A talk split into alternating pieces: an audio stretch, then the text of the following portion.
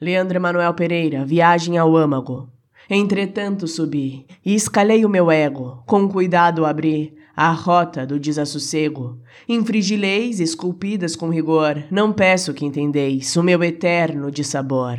O universo tem único cardápio, mas em mim é o seu inverso, que me torna intrépido e me chama com a voracidade do ônus, onde o meu interior clama, vida em flor de lótus.